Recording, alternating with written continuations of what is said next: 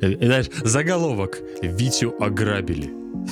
Да? Нет, плохо, Меня подожди. ограб- Подожди, подожди. Э, безопасная Германия, говорили они мне. Есть, говорили они мне. Здесь спокойно, говорили они мне. Никто тебя не тронет, говорили они мне. Ну и что? Ограбили меня, значится, в последние дни. С таких слов начинаем наш новый выпуск на ДКТ. И немножко истории на самом деле. Ездил тут по конференциям, про которые мы еще поговорим. Ну, я обычно большие чемоданы храню там. Звонит мне жена и говорит, Витя, наш келлер, келлер для тех, кто не знает, на постсоветском здесь, в Европах, а, когда квартиры сдают, они сдают двух вариантах. Точнее, нет, они сдают саму квартиру, и чаще всего у тебя есть что-то типа подвальчика, в котором ты хранишь не знаю, коробки, Огурцы. вещи, э, ну, огурцы, картошку, да, вот это все. Ну, че- я храню там в основном вещи, которые не сезонные, ну, условно, летом я храню зимние, зимние, зимой я храню летние, ну и коробки, потому что если вдруг что-то сломается из коробки, ты можешь легко выслать и так далее. Ну, в общем, взломали наш келлер, вырвали замок просто с... Ну, там, получается, де- деревяшки такие, вырвали просто с э, мясом полностью весь замок, зашли туда, поразрывали какое-то количество коробок, вроде как ничего не взяли, там у меня был порошок э, в таких коробочках, его тоже разорвали, достали, ботинок один мой достали, померили, мне кажется. Э, Порвали коробки, просто, ну, я не знаю, чем они их рвали, но коробки такие от мониторов, от всего. Ну, знаешь, если там переезжать куда-то, еще что-то, чтобы можно было спокойно упаковать и не переживать, что там монитор ударится и так далее. Ну, или там вдруг продать все тоже. Ну, вот такая вот история. Вызвали милицию, милиция приехала, зафиксировали все данные, потом приехали чуваки еще, сняли отпечатки. Ну, 99,9 в периоде, э, ничего не будет, потому что все на так и закончится. Прям, прям полицию, милицию или, или полицаев. Ну, прикинь, можно милицию с Беларуси вызвать. Нет, Приедут, нет, полицаев, полицаев местных, которые А такая, подожди, ну, а... Хорошо, у тебя там были типа порошки, шмот, Мгм, то есть ничего коробки. ценного по факту не было, да, в коробках? Велики, там? велики. Какой Самое ценное было велики, но велики не тронули. Мгм. Ну, то есть... э, А у вас, э, ну, типа, что там, свободный доступ, нету камер, как это вообще? Камер нету. Доступ Мгм. по ключу. Э, Получается, что ты когда в подъезд входишь, в Беларуси Мгм. у нас там обычно какие вот электрические, ты прикладываешь, у тебя, ну, типа, табафон, бык, он там, типа, сработал. Здесь все в основном на ключах. В современных домах э, мог- могут быть тоже вот такие вот штуки, ну, типа, таблетки, но чаще всего все-таки я видел в большинстве случаев это ключи. И этим же ключом у тебя вход в, ну, грубо говоря, подвальное помещение. Там, получается, можно, если у тебя вдруг потоп, ты можешь сам спуститься и отключить воду на весь дом. э, в случае экстренного какого-то такого вмешательства. Там вход интернета. То есть, когда ко мне вот э, приходили, изначально подключали интернет, чувак ходил в подвал, что-то там смотрел. Я так не знаю, что он там смотрел. И вот эти келлеры. А, Но туда вход по ключу. Но поскольку сейчас лето, а, вход иногда открывается, чтобы проветривалось, ля-ля понятно. ля и вот, наверное, люди решили этим воспользоваться. Так что, да и камер никаких вообще. А В Германии, мне кажется, с камерами очень сложно все, потому что GDPR, э, здесь же запрещены, например, в машинах регистраторы, это запрещено, нельзя, потому что ты снимаешь персональную информацию и так далее. А, А Поэтому... камеры скорости тоже запрещены? А вот, кстати, не знаю, не уверен. Нет, камеры скорости есть, но я слышал, что про них тоже давят, э, чтобы их убрать, потому что, опять же, типа, ты снимаешь, что я такой-то был в это время, здесь это, типа, личная персональная информация и так далее. Так что... Ну, на самом деле интересная история, потому что звучит как-то стрёмно, не знаю. Но, с другой стороны, повезло. Вот если было бы у тебя украли один ботинок, можно было бы сказать, уважаемые подписчики, если среди вас есть тот, кто взломал Витин Келлер, верните, пожалуйста, ботинок, потому что это очень ценный и редкий экземпляр Nike, купленный в Беларуси. Таких больше не делают. Да? Так вот Да, можно было бы да, да, да. сделать послание к публике. Да. Ну что, поехали готовить. Да. DevOps. Kitchen Talks. Начинаем готовить. Э, Начали с такой немножко новости. Всем привет и добро пожаловать на наш очередной выпуск подкаста DevOps Kitchen Talks. Наверное, даже не подкаста, а видеокаста. Не знаю, Вот в таком духе. Меня зовут Виктор Ведмич, если вы вдруг меня не знаете. Я тут узнал, что, оказывается, меня не все знают. Я зазнался, сволочь такая. Да. Так, включу. Пришел с сосисками в магазин, а там продавщица такая-то. Вам 18 есть? Вы что, меня не знаете? Я же Виктор Ведмич, developer advocate в компании Amazon Web Services. Да. И сегодня на нашей кухне совместно со мной будет э, готовить Саша Довнер. Team да. Lead, что-то там еще, DevOps стартап, accelerator там у него крутая. Майка? Да, да, маечка, маечка, маечка. Да, да, да. да. В а, компании сразу, Navitec. Хочу да, сразу выразить так. Э, большое благодарность нашим патронам. И если вдруг пропустили сообщение от меня, у нас наконец-то появились стикеры. И то, как я обещал, мы стикеры нашим патронам высылаем. Пишите, пожалуйста, ваш э, адрес, куда выслать, я организую отправку. Надеюсь, тем, кому да. уже я отправил, оно уже уйдет, поэтому подписывайтесь э, на Patreon, для нас это очень ценно, очень важно, и, может быть, мы даже выпустим свои типа майки в каком-нибудь в дизайне, там, готовим. Да, типа, типа Виктор Ведьмич и портрет. Да Полное нет, лицо. Нет. Я думал, на самом деле, над э, такой, знаешь, шеф-поварской э, шапкой и типа. DevOps Kitchen Talks. И куда ты в ней будешь ходить? Да никуда, не знаю. На ну, конференции? Ну, а что? Это типа э, убийца редхатовской шляпы, да, вот этой вот. Кстати, кстати, кстати, неплохая идея. Мне кажется, что может даже зайдет. На самом деле, да, пока мы еще тоже не, не начали, я вот тоже такой маленький полуанонсик. Мы ж хотим Телеграм уже открыт, да? Да, уже да, уже, да, каналчик. Уже. Там никого пока нету, кроме нас с Вити, но мы вот прикрепим ссылочку в описании. Телеграм мы открыли для того, чтобы, во-первых, публиковать какие-то анонсы, во-вторых, э, закидывать э, запросы в публику, да, потому что мы хотим получать больше обратной связи, и большое вам спасибо за то, что даете эту обратную связь э, в Ютубе. Но мне кажется, в формате чатика это может быть тоже достаточно удобно, полезно мы хотим с вами больше общаться, мы хотим у вас получать э, информацию о том, что вы хотите видеть на этом YouTube-канале и на наших подкаст-платформах Яндекс, Google, Apple, whatever. Так что подключайтесь, общайтесь, задавайте вопросы. Я думаю, будет интересно. Направляйте нас, э, какой контент вам больше интересен, нужен и так далее. Ну и хочется, наверное, начать в целом наш выпуск. Во-первых, э, запозиционировать. Сегодня у нас будет такой... Вроде мы хотели сделать новостной, но поняли, что на самом деле новостей не так много, поэтому он будет такой образовательный, поучательный и так далее. Мы сегодня поговорим про такой roadmap, как изучить AWS, мы поговорим про какие метрики в DevOps есть, как работают балансировщики, ну и немножко поговорим вначале, наверное, про в таких в целом новости. Ну, перед тем, как мы пойдем уже, наверное, в основную нашу готовку наших блюд, мне хотелось рассказать про мой experience поездки э, в Казахстан на DevOps Day. Э, потрясающая конференция. Я хочу в первую очередь выразить огромную благодарность э, ребятам, кто пригласили меня, организаторам. 500 человек пришло, мне показалось, ну, для все-таки Казахстана, для Алматы это прям много. Очень много новых лиц. Очень приятно было пообщаться. Мне кажется, мой доклад очень зашел. Если вдруг вам интересна тема о том, что DevOps умер или не умер, и Team Topology там платформенная инженерия, в целом вот эта вся штука, если вам это интересно, пишите. Я думаю, что мы можем сделать это в формате здесь, пообсуждать с Сашей в том числе, или позвать гостей. Э, кстати, гости, вы пишите о том, что было бы круто звать гостей. Если у вас есть тема или вы хотите прийти на шоу, пишите. Мы уже собрали список людей, кого мы хотим позвать. Но для нас очень важно, наверное, это качество. Ребята, пожалуйста, если вы хотите к нам прийти, не поленитесь там организовать себе проводную гарнитуру какую-то, потому что беспроводная гарнитура — это отвратительнейший звук. Не буду объяснять, почему. Звук режется, всякое такое. Вы знаете, что мы, наверное, в какой-то степени задроты по качеству. Мы. Ты. Я, да. Я скорее так э, заложник, заложник в данной ситуации. Но на самом деле тоже согласен, потому что у меня на стольких митингах клиенты спрашивают, что у вас за микрофон? Я как будто слушаю подкаст. А расскажите, что такое?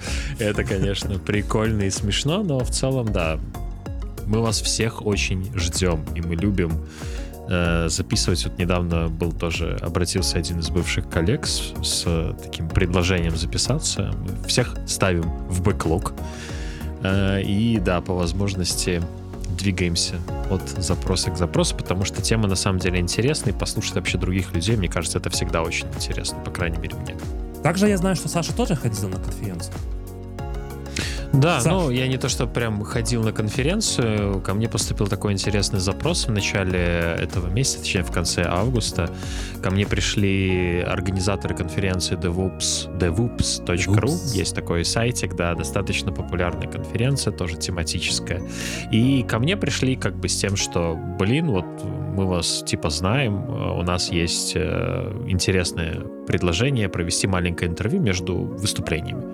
Э, я как бы связался, мы пообщались с одним из организаторов, он сказал, что он наш подписчик, и как бы договорились, что да, давайте, я с удовольствием. Ну вот и я непосредственно в какое-то время назад, я точно дату не помню, буквально неделю, две, две недели назад у меня было интервью, там были достаточно интересные ребята, это Алексей Федулаев с Wildberries и Константин Брюханов, это непосредственно достаточно популярная личность, Deus Ops, да, который тоже... Мы тебя а, приглашаем в гости, я все еще помню, мы организуемся. Да, да, все, да, все, да. все запишем, все запишем. Вы, вы, Константин, вы в бэклоге, да? Да.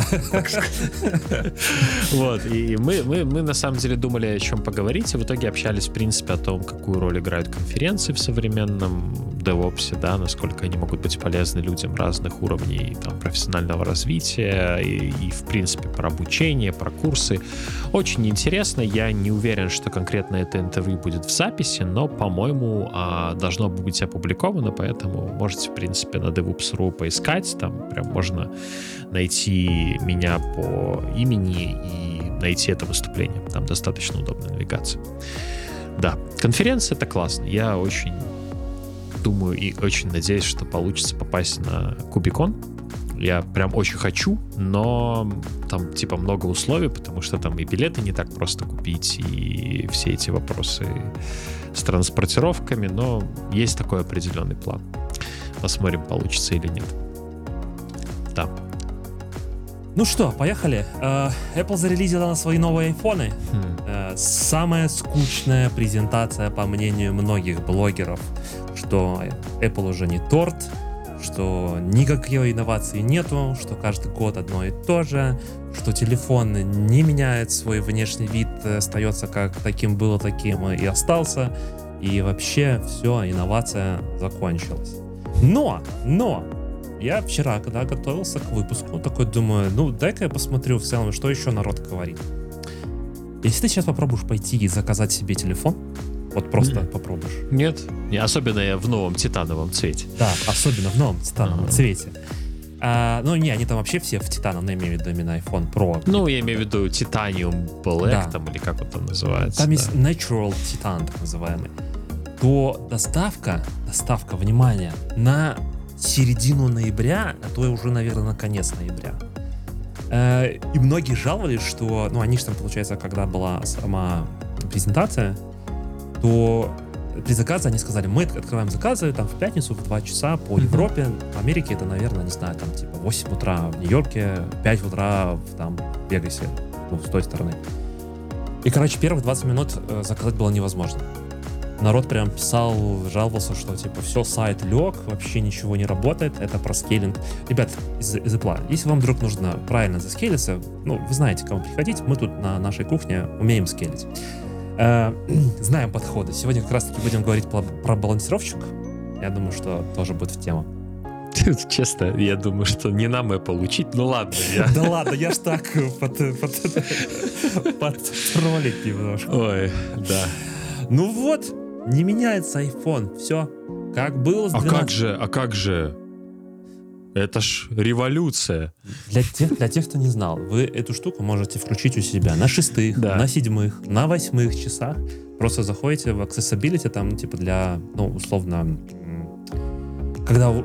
Универсальный доступ да, называется, универсальный раздел доступ, настройки да, часов, да, да, да, на приложении телефона. И это уже можно, там, там, там можно и кулаком какие-то штуки делать, там, типа, ты кулак сжимаешь полностью, еще что. То есть это все было уже есть, было. То есть по факту как бы ничего. Но с другой стороны, народ супер активно покупает. Ну, такая, знаешь, типа дисбаланс. Вроде революции нету, а вроде при этом типа мега покупки и так далее. Ну, смотри, эта штука с жестами, она есть, э, но проблема в том, что после выхода только 10 версии WatchOS оно будет поддерживаться большим количеством приложений, потому что сейчас оно бесполезно. Я попробовал, ну, ничего не работает, что-то мне экран моргает, но ничего не происходит. Я вот жду, обновлюсь, они там должны буквально на следующей неделе, по-моему, выпустить уже в General Availability 10 версию WatchOS, и можно будет потестить. А касательно того, что Apple не тот и так далее, но смотри, тут есть принципиально же два лагеря э, про iPhone, если говорить, да. Есть конечно, ребята, которые... конечно. Тут я хочу Ну, вставить, я хочу тут ставить такой мемчик, и там типа, я человек простой, если у меня денег нет на iPhone, я говорю, что это хуйня. Не, я немножко про другие группы людей, я скорее про тех, кто покупает айфоны, ну, в любом случае, рано или поздно. Есть одни, которые берут просто iPhone, не клеют стекла, не одевают чехол, его носят вот в таком вот виде, и это как бы повод кичиться, показывать, что у меня iPhone, да, и для них, наверное, это критично, что он не меняется. А есть вторая группа людей, вот, например, я и ты, да, вот у тебя тоже чехол я видел. А, Мне как бы, э, ну, вообще все равно. То есть я вот, у меня 14 Pro, я его купил, у меня вот тоже он в чехле, у меня стекло наклеено, У меня тоже. и по большому счету, да, сейчас я не вижу каких-то революционных штук, и Type-C, по сути, это, наверное, прогиб под э, европейские регуляторы, которые очень сильно от этого это требуют сейчас от всех производителей, но по большому счету, э, к сожалению, мне кажется, дизайн уже не переизобрести. Уже и раскладушки тебе попробовали показать. Уже и слайдеры переизобретают заново. Уже и телефоны и 10 дюймов были, и 4 дюйма были. То есть э, что придумывать? Мы вам закруглили углы, мы сделали тоньше телефон на 2 миллиметра, мы облегчили его вес на 10%, кстати, с титаном, да, Да, вот да, на самое 10, на большое 10, на 10 процентов теперь будет меньше. Практически. Да.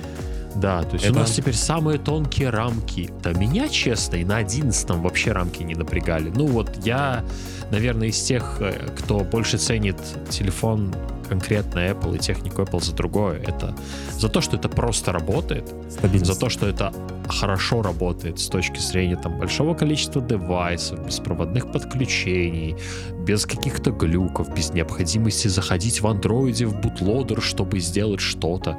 У меня вот был такой, может быть, старый опыт, но он был.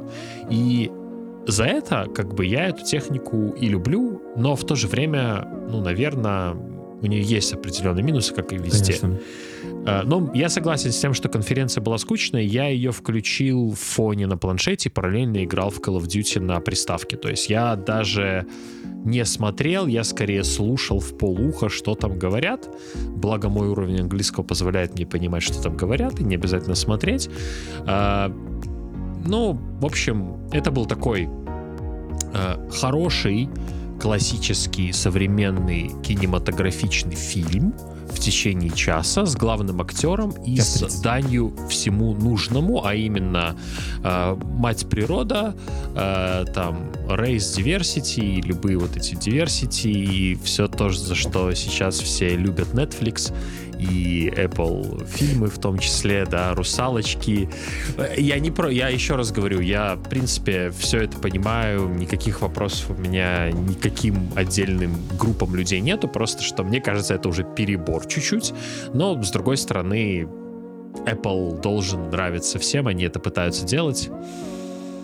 Наверное, у них не было другого выхода, они должны были дать презентацию, и, честно говоря, после того, как их акции обвалились э, после там, китайского вопроса, там что-то случилось, я уже не помню, у них акции прям рухнули сильно, что случилось, не помню, А, но, мне кажется, они должны были презентацию как-то успеть за короткий срок улучшить и что-то хотя бы анонсировать, что мы там придем в ноябре или в декабре с революционным чипом M18 Pro Max Ultra, который позволит Вите наконец-то монтажить и подключать все устройства без задержек. Но пока такого не было, да. Ну, я хочу сказать э, две вещи. Первое, я считаю, что все-таки мини-революция произошла. Э, наверное, основная мини-революция это не то, что сейчас, прямо здесь, сегодня она там произошла. Вот что мне сильно реально торкнуло, это гейминг. Я не играю на телефоне. Хм, да, да, да. Я не играю на телефоне. но я просто вижу, что, что происходит в гейм-индустрии, и вот этот вот, э, как хейтят там, Unity за свои огромное количество денег, за от э, Эпиков, за их новый супер-пупер Unreal Engine, который, к сожалению, так работает замечательно, что все игры начинают воспроизводиться в 720p на супер последних мега поколениях. Мы, конечно, не гейм-канал, но я немножко там тоже увлекаюсь, интересуюсь э, в свободное время. Э, и то, что показали на телефоне, что можно будет играть нормально, и то, что сейчас уже там большинство студий, которые делают игры, мобильные платформы, для них это больше с точки зрения заработка, потому что оно практически у каждого есть. Это смотрел сейчас айфонов по всему миру, по-моему, полтора миллиарда. Я просто представляю, что если там, окей, вышел этот 15 окей, не будет революции здесь сегодня, но выйдет 16 17 17 и вот оно все, как бы поколение с поколения сменится, там люди меняют телефоны, ну там, окей, не раз, не каждый год, да, но там раз, наверное, в 3, в 5 лет, ну, так или иначе тебе приходится менять по многим причинам. Там уже совсем плохо работает. Ну, не то, что совсем плохо. Вот у меня, например, э, у моей мамы до сих пор iPhone 6s. Супер. 6s. 6s. Это сколько? Сейчас 15 вышел. Это сколько? 10 лет ему. Ну, это просто, ну, окей, не 10, наверное, 8, 7, не знаю. Девятого не было, да. Да, девятого не было.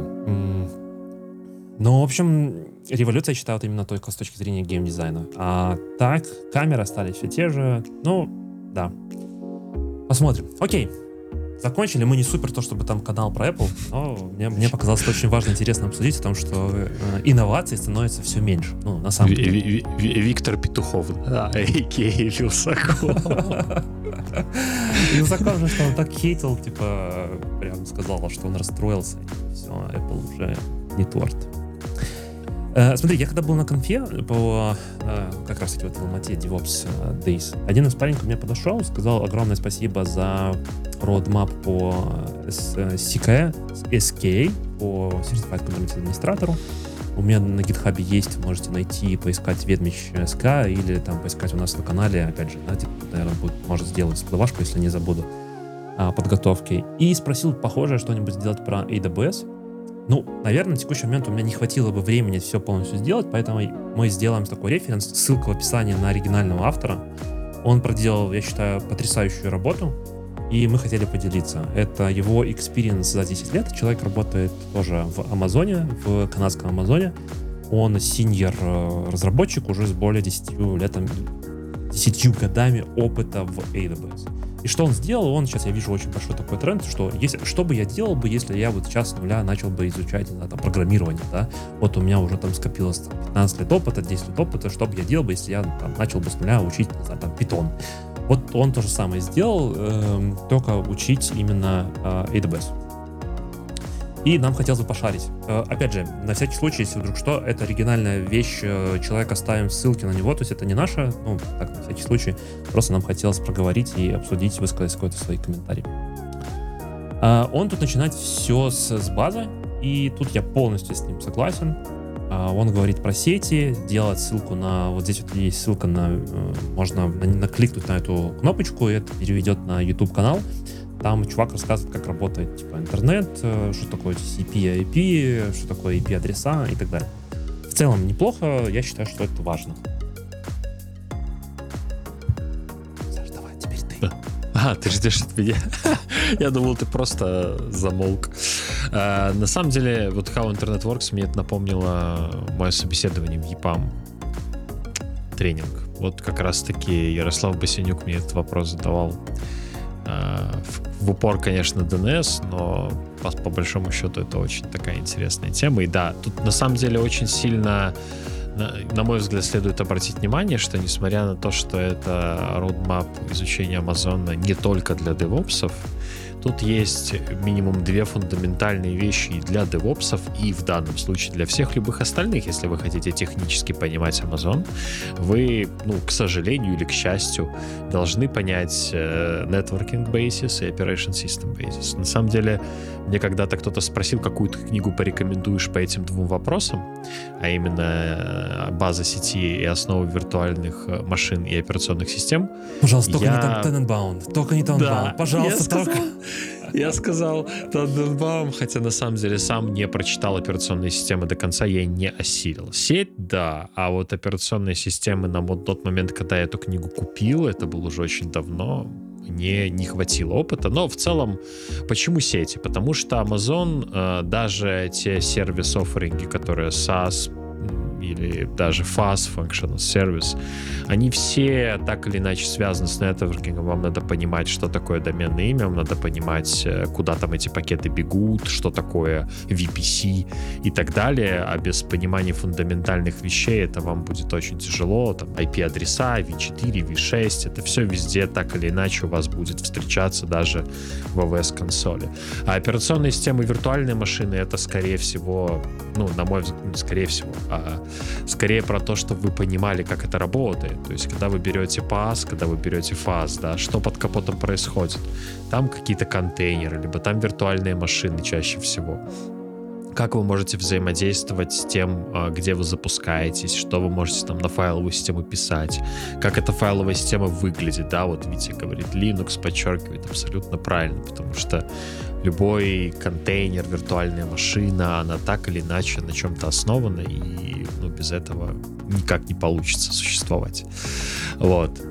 Так что, ну и да, Linux Command for Line Basics это опять-таки такой элемент, который идет скорее, я бы его просто объединил с предыдущим разделом, но тем не менее, да, вам надо уметь, э, если вы поднимаете эту машинку, базово что-то сделать, зайти, посмотреть файлы, создать директорию, посмотреть свободное место, пользоваться утилитами работы с файлами, потому что в Linux файлы это все, да, то есть вам надо уметь э, смотреть файлы, модифицировать файлы, искать в файлах что-то и так далее.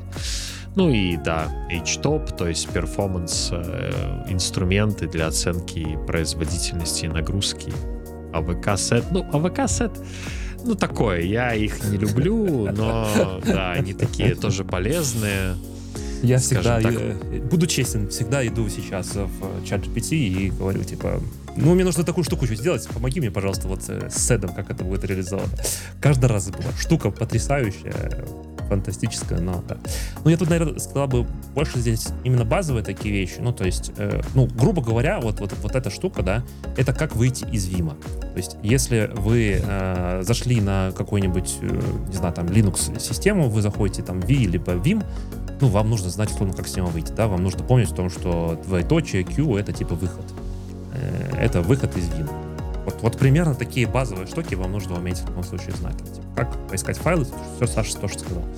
А дальше он тут делает акцент на языки программирования, мы уже тысячу раз про это говорили, ну, наверное, тысячу первый раз тоже будет неплохо сказать. А, чувак да, предлагает тут, питончик. Давай. Да, но я вставлю. Он не то, что предлагает, он говорит, что тут на самом деле все специфично. Если вы разработчик на Node.js, вам не обязательно учить другой язык программирования. Тут скорее про паттерн, э, базовые паттерны программирования, базовая алгоритмизация, чтобы вы понимали вообще, что такое, зачем это нужно. И как вариант, вот Витя может теперь рассказать, что он предлагает. Да, он предлагает Python, и, наверное, Python за свою мега-супер универсальность. Потому что если там посмотреть, то реально там э, Python просто везде, да, то есть вы будете работать с данными, там дата-аналитики, там питончик. Вам нужно запроцессить что-то сложнее, написать, не знаю, по процессингу ваших файлов. На питоне это будет сделать значительно легче, чем если это делать, там, не знаю, на том же баше, если вы вдруг начнете это делать. Я там, например, недавно писал свои там скрипты, мне нужно было проанализировать э, большое количество файлов. Я сначала решил, так, я на баш это все сделаю, потом я понял, что нет, на баш это нереалистично. Ну, то есть скрипт становится... Я не могу его читать. Даже так. То есть не то, что его там уже дописывать и так далее, он просто настолько сложным становится, что я такой, окей, все, вот на какой-то моменте сложности я понял, я лучше сейчас перейду в Python, в питоне продолжу все, что мне нужно делать, и в питончике закончу. Поэтому я считаю, что питон неплохой, если вы супер хардкорщик и считаете, что нет, то, пожалуйста, есть Go, но я бы все-таки начинал бы, наверное, с Python. А, очень много доменов, легко начать учить, много материалов, очень классно. А, и как рекомендация, наверное, где бы я бы начал это учить, опять же, а, уже тысячу раз говорили на этом канале, CS50 и CS50 есть именно для Python. Вы можете зайти на EDX платформу, по-моему, так она называется, и прям там поискать CS50 Python. Там будет именно база для питона. Либо, если с английским совсем-совсем плохо, то на степике есть огромное количество тоже по питону классных курсов. Э, можно туда зайти и тоже посмотреть. Я сам не буду скрывать, туда заходил. Там всякие тренажеры, и чуваки классно объясняют, и они там бесплатные тоже. Окей. Но это С все базой... мы что говорим? Это мы говорим про не тоже не база, это, это даже... пререквизит. Да, это как бы то, без чего вы можете начать, да, но вам будет сложно понимать, о чем разговор. А, что такое балансировка нагрузки, а, какие-то еще вещи. То есть вам без этого будет сложно осваивать э, весь этот материал, поэтому это все как флажки и suggested prerequisites, которые вам надо просто освежить, понять базу и начинать ориентироваться вообще в этом мире лучше. Ну, это вот если вы условно, не знаю, вы программист, да, если вдруг программисты нас слушают, смотрят, это то, что вы должны все равно знать. То есть вот эта shape модель, да, вот это вот будет расширять вашу верхнюю эту палочку и позволит получить те фундаментальные знания, которые на самом деле вот это все, что здесь написано, это не относится к AWS. А, сети, не знаю, пойдете в другие облака, то же самое будет. Даже, даже если вы будете свой строить он прем, там, не знаю, на VMware или еще на каких-то гипервизорах, вам все равно нужно будет знать, как сети нарезать и так далее. Даже банально у себя дома, если у вас там много девайсов, и, например, вы делаете типа Smart Home, то желательно вынести IoT-девайсы в отдельную подсеть. Вот даже просто такие банальные вещи тоже нужно знать и делать. Окей, поехали дальше. Концепты. Здесь он разбивает на три части. Первое — это понимание самой инфраструктуры, э, что AWS как глобальная инфраструктура и понимание разницы между там условно регионами и availability зонами. Ну, я бы не сказал, что это прям супер важно. Это, наверное, важно, когда ты начинаешь работать с AWS, понимать о том, что если ты там, не знаю, создал свою EC2 машину в какой-то availability зоне, и там в каком-то регионе, то, к сожалению, она не будет доступна там во Франкфурте, если ты ее сделал, не знаю, в Агае. Э, вот, ну, наверное, вот с этой точки зрения. Но сказать, что это прям супер-супер важно, там, на старте, ну, я бы поставил бы под вопросом. Ты что думаешь? Ну, я бы сказал, что это же не только про разницу между регионами и availability зонами, да, просто у Amazon есть сервисы, которые предоставляются глобально, есть э, сервисы, которые предоставляются регионально. И это тоже очень важно понимать, что, например, вот 53 это такая достаточно глобальная штука, как и IAM. Ну, S3 он технически глобален, но, но фактически у него есть региональные эндпоинты, да. которые влияют на многие вещи, но тем не менее э, этот сервис э, многих confused S3, да, когда ты пытаешься создать бакет-тест, и тебе говоришь, чувак, бакет-тест это не очень подходящий, потому что занято. И появляются бакеты тест 1, 2, 3, а там тоже занято, потому что все так делают и так Сейчас, далее. подожди, про сервисы вот здесь вот раскроем, там поговорим. Да, да, ну, все равно, я имею в виду, что Global AWS Infrastructure это тогда такие вещи, которые... Что такое регионы, что такое availability зоны, что такое вообще AWS аккаунты и, и вот это вот все. То есть, мне кажется, Э, ну, в любом случае с этого надо начинать, потому что без банального... До сих пор даже инженеры, которые говорят на интервью, я работаю с Амазоном там 5 лет, не могут объяснить, что такое availability zone. Ну, ну, да. да, да, наверное, это плохо. Э, я бы здесь сразу сделал бы такой переход с вот этой инфраструктуры не на сервисы, да, сейчас мы поговорим mm-hmm. про сервисы, это очень важно. Я бы сделал бы сразу переход вот на эту штуку. Вот здесь по ссылке он приводит чек-лист, что вы должны сделать, как только открываете свой аккаунт. И это просто, ребята, must have. Это тут, тут просто, не знаю, мега восклицательные знаки, что вы должны сделать. К сожалению, к сожалению, в AWS нету хороших, ну, как бы, есть free tier, но он не всегда позволяет сделать все, что вы хотите. И чтобы получить какой-то experience, вам иногда, ну, все-таки придется там полдоллара, доллар, там, типа, заплатить или там воспользоваться кредитами и так далее. Но чтобы обезопасить себя, сколько этих было историй о том, что ключи утекли, открыли порты, э, креды там закоммитали, еще что-то, МФА включить там на рута, э, полиси правильно прописать. Такие базовые баджет, э, э, баджеты настрой, да, о том, что если вдруг вы, не знаю, забыли выключить машину, да, вот тут можно вставить, наверное, мем какой-нибудь, да, потом там типа встречаются два чувака, условно, без места проживания один другого спрашивают, типа, ты как свои потерял всю свою собственность, говорит, на ставках на крипту, на крипте потерял. Нет, я забыл выключить EC2. Вот, чтобы такой штуки не было, пожалуйста, пройдите по этому чек-листу, а, потому что очень важно настроить хотя бы первые какие-то действия сделать, чтобы не оказаться в какой-то ну, ситуации. Все-таки AWS вам предлагает масштабироваться ну, не бесконечно, но, но близко к бесконечности. С точки зрения вашего, э, я думаю, ваших денег это будет бесконечно. Э, поэтому лучше сразу сюда пройти и сделать максимально все правильно. Э, сервисы. Ну, тут что в сервисах? Основные группы, да, но это опять-таки такое, знаешь, да, что нам надо? Сети VPC, мы про это частично сказали, да. То есть, что про VPC, это какие там сабнеты, что такое интернет над гейтвей, security группы, как они работают, в чем разница, наверное, с ACL, это вот, наверное, такая база, которую надо понять.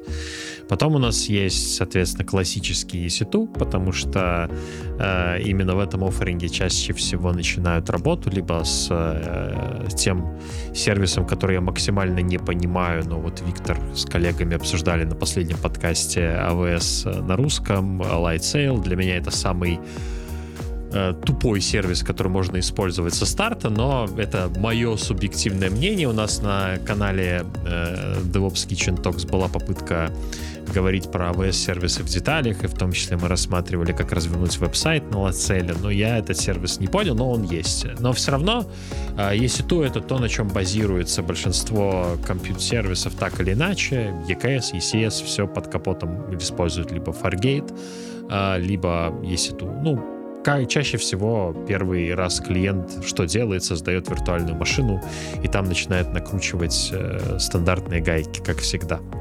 А, ну и куда же без S3? S3 это наш самый старый друг в Амазоне, да, который э, с нами всегда, и это на сегодняшний день, на мой взгляд, акросс всех клауд-провайдеров самый лучший сервис для хранения объектных сущностей. Сейчас, сейчас могу ошибаться, но, по-моему, S3 был зарелижен э, в 2008 году.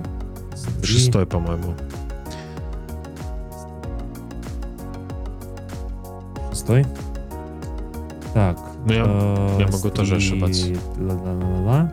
Так, ланч в марте 2006. Да, 6. Окей, давай, тогда О, видишь, как я. Вау. Да, ты молодец. Будем, будем спорить, как свиньи-тестеры или нет. В каком году вышел S3? Я открыл Википедию и нашел, что 2006. Ну, я помню Отлично. просто, что один из самых-самых-самых старых, старых и самых один из самых первых. Mm-hmm и на текущий момент получается, что этому сервису уже 17 лет. 17 да. лет. Это прям... Ну, на самом деле, вот, э, вот эти сервисы, которые здесь перечислены, посыл автора заключался в том, что в AWS 200 плюс сервисов. И он, даже несмотря на то, что уже отработал там 10 лет плюс в AWS, и как senior инженер, он, ну, прям так и сказал, я знаю, ну, наверное, максимум типа 50 но все зависит от вашей специализации. Занимаетесь вы дата-аналитикой, это одно. Вы DevOps, это, скорее всего, будет там другое. Вы занимаетесь, не знаю, там, e-commerce, продажей, security, скорее всего, вы будете знать там другие сервисы. У вас специализация в ML, вы будете там больше на какие-то еще сервисы. Там со спутниками работаете, с IoT работаете, с симуляцией работаете, с геймингом работаете. Это все разные сервисы, и у каждого своего сервиса есть свои какие-то особенности. Но вот эти, вот эти сервисы, которые он здесь перечислил, это тот фундамент, э, без которого все остальное не работает. Банально, вы захотите построить Data Lake, ну, вы не сможете без S3. Ну, вообще никак. И, наверное, S3 у вас будет э, ну, 99,9 в периоде процентов вероятности того, что у вас будет S3, у вас будет Network VPC, потому что вы захотите сделать изолированную какую-то штуку. Наверняка, ну не факт, что у вас будет EC2, но очень вероятно.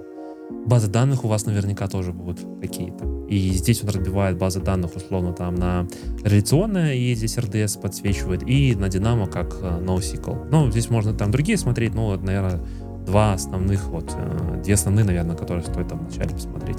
И про security и YAM, э, ну, мы уже там сверху чуть подсвечивали, тоже такой супер важный сервис, без которого сложно будет что-то сделать. Он у вас вот тоже 100% сети 100% будет, э, storage 100% будет, и security это сто процентов вообще никак по-другому. Я бы сказал бы, что сети, скорее всего, будут тоже. Можно же без сетей, если ты лямбду пишешь. Ну, как бы, абсолютно возможно. Ну, а вот без заяма, а без заяма ну, никак, потому что да. любой сервис, так или иначе, он как-то должен куда-то авторизироваться, должен как-то запускаться, создавать логи, и без заяма это все невозможно. Ну, если будет сложнее, чем просто статик веб-сайт, то mm-hmm. и сеть, и S3, и все будет 100%. Ну, даже статик да. веб-сайт, скорее всего, будет архитектура, там, не знаю, типа Roll 53, CDN, CloudFront, например, и потом S3. Но это как бы там вот такой вот кейс. Но все равно и нам точно будет, потому что вам нужно будет все равно сказать, вот, пожалуйста, отсюда можно ходить сюда. Или, или вот э, можно делать вот это, вот это, например. Или читать с этого пакета. Или вот это. В общем, без ямы, да, я согласен. Тут вообще 100%. Это как бы база, фундамент. Э, тут, наверное, я спорить не буду. Э, может быть, что-то ты добавил бы, Саша? Да нет, ну на самом деле я опять-таки, как я говорил на предыдущих выпусках, когда мы зацепляли вопрос обучения, я больше практика. Я скорее не могу сначала сидеть, читать про эти сервисы, я пойду сразу что-то создавать, и я, наверное, вот буду тем бомжом, который разорился. Ну, если бы я сегодня начинал опять учить. Но в целом я скажу, что база однозначно логична. Вот поэтому вот дальше сразу же и пошел, mm-hmm. типа, э, что вам нужно делать, билдить ваши скиллы. И здесь он предлагает там типа несколько вариантов. Первое, там можно условно по Ютубу, здесь реклама его практически 4 из этих вот, а, ну скажем так, практических каких-то проекта, они как бы, понятно, ведут на его, на его YouTube канал, на YouTube его видео и так далее. Это все понятно. Но посыл в том, что даже по YouTube можно учиться. Но здесь, наверное, такой ключевой момент о том, что важно запомнить. YouTube мы не смотрим а мы делаем. Вот здесь это нужно, типа, сесть и повторить условно, да, и желательно не просто э, копипейстом там, типа, сделать то же самое, что делает э, автор, а отходить немножко в сторону, задавать себе вопросы, там, типа, а почему? И вот таких вот вопросов должно быть, ну, как минимум три. Почему делается именно вот так, а не иначе? Почему? А что я могу сконфигурировать? А что будет, если я поменяю? Не знаю, вы делаете security группу, да, это, что будет, если я поменяю с нулей, да, например, доступ на конкретно ваш IP адрес. Или если я поставлю, не знаю, там, security группу, замаплю на security группу. Ну, например, а, если мы работаем с разными тирами application, что будет в этой ситуации? Да? Вместо того, чтобы писать там э, как источник сети, мы можем написать там как security группу. То есть какие-то искать вариации реализации того, что уже есть. Мне кажется, это, наверное, важнее, чем просто повторять. Согласен. Э, здесь он еще приводит платный контент. Э, ну, опять же, наверное, больше с рекламой на себя. Вот здесь вот. И я бы здесь, наверное, добавил бы вот, вот, вот, вот, вот этого человека. Я считаю, что, наверное, одни из самых лучших курсов. Андриан Контрила. Опять же, не то, что там мне за эту рекламу платят или еще что-то, но просто на моем опыте это, наверное, если вы хотите узнать про AWS, вот у этого чувака очень хорошие курсы, и я бы там, крайне их рекомендовал. А, Cloud Guru и прочие штуки, я думаю, что все знают, а, но если не знаете, то тоже вполне хорошая как платформа. А, вот у этого человека тоже неплохие ресурсы, но он больше с фокусом именно на сертификацию. Про сертификацию мы поговорим вот там вот чуть-чуть выше, нужна ли она с точки зрения условно автора. Э, Еще вот здесь он приводит идеи там DF проекты, которые можно там реализовать, можно посмотреть. И ссылка на воркшопы. Воркшопов на самом деле огромное количество. И опять же, наверное, там в какой-то степени сейчас, там, наверное, на правах рекламы. Э, сейчас ребята в э, юзер-группах проводят много воркшопов в сентябре. Не знаю, когда я замонтажу этот выпуск, уже, наверное, будет ближе к концу сентября. Но я думаю, что что-то будет повторяться. Приходите на воркшопы, AWS с радостью предоставляет возможность запустить воркшопы, предоставить аккаунт, на котором можно делать и не бояться что-то сломать. И это самое важное. То есть практика воркшопов, она неплохая. Но э, самый главный посыл, опять же, это не копи-пейст должен быть. Если вы делаете просто копи-пейст и идете по решению, то, ну, к сожалению, это плохой подход. Даже в воркшопах. Да, ссылка на скидки. Э, дальше он приводит классную штуку. Расскажешь, Саш? О, да, референс architecture. Ну, на самом деле, я не знаю, что конкретно он тут рассказывает в своих роликах. Я так понимаю, что мы про что? Про пилоры, да, я надеюсь, Best Architecture Framework, Well Architecture Framework. Или ну, тут... здесь на референс Да, диаграмм... в целом, в целом все референсы, да, да, я понял. Ну, я лично многим своим коллегам рекомендую на этом этапе, когда они освоили базовые сервисы, все-таки смотреть на Well Architecture Framework. Почему? Понятно, что, может быть, разработчикам это не очень актуально, но тем, кто связан с DevOps и системной архитектурой, те, кто непосредственно работает с инфраструктурой, мне кажется, с вот этой вот базы того, как надо смотреть на все эти документы, лучше всего начать с этой базы, а именно Well Architecture Framework, который рассказывает там про основные пилоры, да, там scaling, э, sustainability, security, reliability, cost optimization. Cost optimization обязательно, ну, чтобы не стать теми бомжами. Э, там очень оно на мой взгляд, кратко. Там один white paper, его можно очень быстро вчитать. Э, ну, всего 400 страниц. Ну, как бы да, но, грубо говоря, вводные части каждого пилора уже говорят о том, на что надо обращать внимание. Детали, да, детали важны, но хотя бы понимать вот эти базисы, на которые надо опираться, нужно. И потом уже можно смотреть референс architecture, но референс architecture, опять-таки, на мой такой субъективный взгляд, имеет смысл рассматривать близкие тех солюшенов, которые вы собираетесь строить. Просто начинать все подряд смотреть, это будет как минимум глупо, да? Вот. Но по большому счету хочешь открыть сейчас? Э, хочу в качестве PDF его открыть. Я просто хочу сделать референс о том, что вот Well Architecture Framework, он на самом деле не маленький, он большой. И мой, наверное, основной акцент вот э, в этом фреймворке в том, что, ну, он на самом деле маленький, если так посмотреть. А, вот если глянуть на э, Table of Content, то mm-hmm. его всего 40 страниц. Да? Вот как бы мы видим, что дальше, дальше, а дальше уже идут какие-то аппендиксы. Это э, уже более такие глубокие вещи, там, например, э, с той же security, какие-то foundation и так далее. То есть вот осилить первых 40 страниц, мне кажется, может, он там каждый.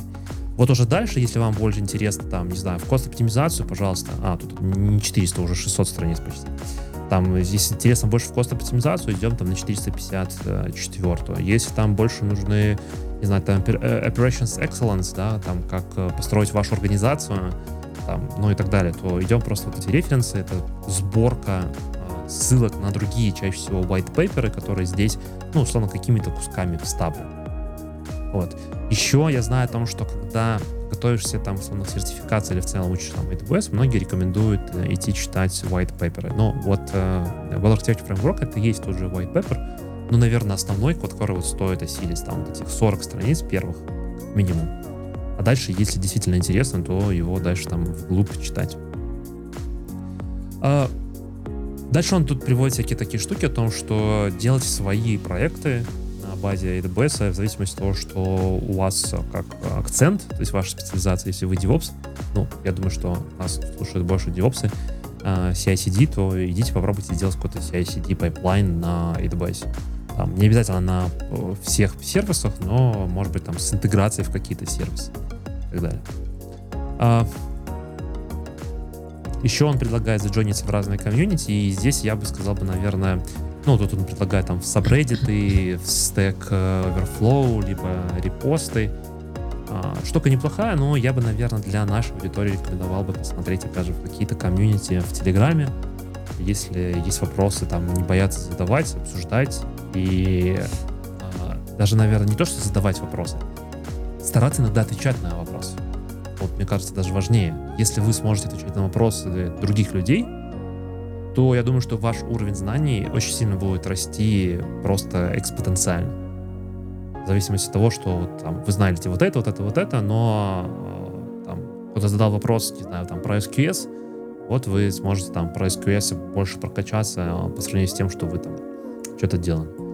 А, он тут еще предлагает всякие эти biweekly ньюслеттеры, Корни Квин, очень популярный чувак э, в AWS, он не работает на AWS, но он такой, очень любит похейтить AWS, я бы так сказал бы. Также он делает ссылку на AWS Libraries э, на Advanced такие всякие концепты, но это, наверное, уже когда вы там реально прокачались. И тут еще слева я обещал, что я покажу. Вот тут, типа, нужна ли сертификация. Он говорит, что в целом нет. И я тоже, ну, я в какой-то степени с ним согласен. Но есть люди разные, кому-то мы уже обсуждали тему сертификации, там, типа, у чувака 30 сертификатов, опять же, ссылка на эпизод будет. Можете посмотреть, если вам тема сертификации более интересна. Но вот эти две сертификации, которые он привел, они такие самые фундаментальные, самые простые. И если вы совсем там новичок, то действительно я бы рекомендовал бы, наверное, с Cloud Practitioner. А, не от того, что вы там получите больше всего знаний, а от того, что вы получите еще плюс скидку на следующий экзамен 50%. А вот этот Cloud Practitioner, он стоит самое дешево, я уже не помню цены, и они там, по-моему, немножко меняются иногда. Но смысл в том, что вы сдадите самый дешевый сертификат, получите скидку 50% и сможете уже сдать следующий Associate. Например, а, с овервью по всем сервисам. Вот такой вот roadmap по изучению AWS. Мне кажется, что в целом я с большинством пунктов согласен. Кое-где там а, про такие advanced вещи, может быть, я бы вот переформулировал бы. А, ну и сказал бы, билдите ваши скиллы. Mm-hmm экспериментируйте, делайте, запускайте воркшопы, джойнтесь, когда воркшопы проводят. Это важно, это действительно то, что приносит вам какое-то знание. Ну и если есть возможность там что-то делать на проекте, экспериментировать, то, конечно, экспериментируйте. Делайте свою работу. Если есть возможность. Не, ну, да, я на самом деле согласен, очень классная матрица, огромный объем работы человек проделал, так что, да. Окей, поехали дальше. Э, мне кажется, мы немножко перепрыгнули с того порядка, который мы планировали. Следующая у нас тема о том, как Лум упал. Лум упал. Лум. Да, ну, на самом деле, я не особо знаю, что такое Loom. Не знал до текущего момента. Потом поискал, это такая э, достаточно еще, не знаю, вроде не стартап, но если я про него раньше особо не слышал, наверное, все-таки ближе к стартапу. У них большое количество сервисов, э, связанные ну, такое что-то типа вокруг CRM в том числе, плюс у них есть какие-то AI-based решения, видеохостинги. Ну, такая, в общем, штука, я так понимаю, больше для активной коллаборации, вот это вот все. И да, у них случился определенный outage, э, который... Почему, подожди, Марч? Марч разве? Короче, новость старая. Новость достаточно старая, как оказалось. Ну, на самом деле, я ее как нашел? Я нашел на одном из веб-сайтов, который предоставляет услуги, связанные с вокруг Terraform, да. И вот у них эта публикация почему-то была 14 сентября 23 года. И по этой причине, как бы я и подумал, не обратил внимания на даты, и мне показалось, что ну, звучит логично, ладно. В любом случае, мне кажется, прецедент интересен тем, что у людей из-за Terraform, короче, случилась проблема. Я не думаю, что, во-первых, да, мы еще раз э, возвращаемся к культуре публикации постмортемов для клиентов. Мне кажется, это хорошая вещь. Э, однозначно респект за это. Антиреспект GitHub, который за последние 2-3 недели, вот на прошлой, нет, неделю назад GitHub Падал. стабильно каждый день лежал. Вот, ну, типа, вот не полностью, а вот именно GitHub Actions, э, репозиторий функционал, у них вот каждый день стабильно все ложилось. И это, конечно, очень сильно раздражало, и их э, репорты на статус э, GitHub, они абсолютно безинформативные. Мы сломались, мы работаем, мы починили. Э, что было в итоге непонятно, но мне вот нравятся подобные постмортемы, мы уже их неоднократно рассматривали в деталях других компаний. И в данном случае просто мне показался интересный кейс. А, он про две вещи. Про первое, что иногда пользоваться Terraform надо аккуратно. Ну, как нет, им всегда надо пользоваться аккуратно, но иногда вроде неочевидные изменения могут привести к катастрофическим последствиям. И второе, что чаще всего вам надо свою архитектуру периодически пересматривать, потому что в данном случае проблема как бы была не сколько с инструментами, сколько с архитектурой приложений, которая изначально была не совсем корректна. Ты расскажи, в чем проблема-то была? Что Смотри, случилось, да. да, да есть... Э, какое-то, какое-то время назад, скажем, условно, давайте, мы сегодня в дне инцидента, предположим, две недели назад было решено там обновить, э, условно, Terraform модуль, обновить э, какие-то AWS-провайдеры, то есть сделать минорный change, который на, угу. на первое на первый взгляд не должен был принести каких-то последствий. Изменение было сделано, и за две недели оно пропутешествовало из дева в продакшн, uh-huh. и везде все было отлично. Uh-huh. И в какой-то момент, э, когда мы применяем это в продакшене, мы замечаем спустя 40 минут, что есть проблема. А именно проблема заключалась в том, что пользователи типа заходили на сайт, а получали доступ типа в кабинет другого пользователя но прям достаточно жирный, про, жирная проблема, жирная потому проблема, что да. это достаточно странно, и, грубо говоря, каждый refresh-пейдж мог тебе перекидывать на разных Нового пользователей. Да. Вот. Как только они поняли, что что-то случилось, они сразу пошли ревертить изменения. Они это сделали достаточно быстро, но э, они поняли, что на 100% проблема не решена. И они собирали от саппорта определенную информацию в течение еще там, какого-то времени, и в итоге спустя час после начала инцидента менеджмент принял решение полностью потушить сайт потому что импакт был очень высокий, это очень большие бизнес-риски, и надо было проблему решить окончательно. Поэтому они бы нажали кнопку красную и просто положили сайт. Ну, не полностью, скорее всего, там был какой-то maintenance page, но приложение не работало. И вот в течение последующих э, трех с половиной часов они работали над полной инвестигацией, восстановлением, воспроизведением проблемы, чтобы выяснить, в чем причина. А причина была в CDN, а именно в CloudFront. Они тут не особо сильно раскрывают прям архитектуру, но суть в том, что у них авторизация была построена на куки, uh-huh. куки кэшировались, и э, когда они обновляли Terraform, поменялись там policy, э, которые стали теперь дефолтные, и это как бы нарушило, в принципе, процесс э, обработки кэша на уровне CDN CDN, вследствие чего возникла ситуация, что TTL на авторизационные хедеры стал там одна секунда. И когда несколько пользователей в течение одной секунды пытались обращаться к CDN, они могли в теории получить э, типа чужой, э, чужую авторизацию и получить доступ там, к условному какому-то контенту другого пользователя. А... Не, подожди, если я правильно понял, то есть э, у меня как бы что в голове выстроилось, да, что вот они выставляют куки на э, статические файлы, то есть, например, mm-hmm. есть какой-то CSS, есть, например, какой-то JavaScript, и когда человек обращается к, ну, например, у него есть активная какая-то сессия, вот он работает в этом луме, он обращается, получает опять этот JS, CDN, получается, подкидывал в э, файлы, то есть у них там, получается, в, в одну секунду файлы эти менялись, типа кэшировались там, условно, на одну секунду. Но а, в эти файлы подкидывались куки, и человек, например, когда рефрешил, он мог получить из CDN вот этот вот CSS файл с куками, которые были установлены там, не знаю, для пользователя вот этого синенького, например, да, нашего замечательного. Э, но чувак зелененький получал его куку, и у него, соответственно, открывалось не его, а синенького чувака профайл. У него полностью приходила кука с CDN, вот с этими статическими файлами, я не очень понял, зачем нужно было так делать вообще. Ну, как бы это отдельный вопрос. Может быть, я там не до конца понимаю их архитектуру, но это немножко странное решение. Mm-hmm. Но вот, да, вот так вот. Ну да. Ну, на самом деле, когда они откатили Change, они вроде саму проблему устранили, но риск того, что какие-то потенциально клиентские данные могут утечь другим людям, для mm-hmm. них был очень высок, поэтому они решили все потушить. Вот. Э, опять-таки, даже в постмортеме особенно как бы они не рассказывают глубокие детали, но это, в принципе, хорошо, что они в целом описывают high level, что было и что случилось.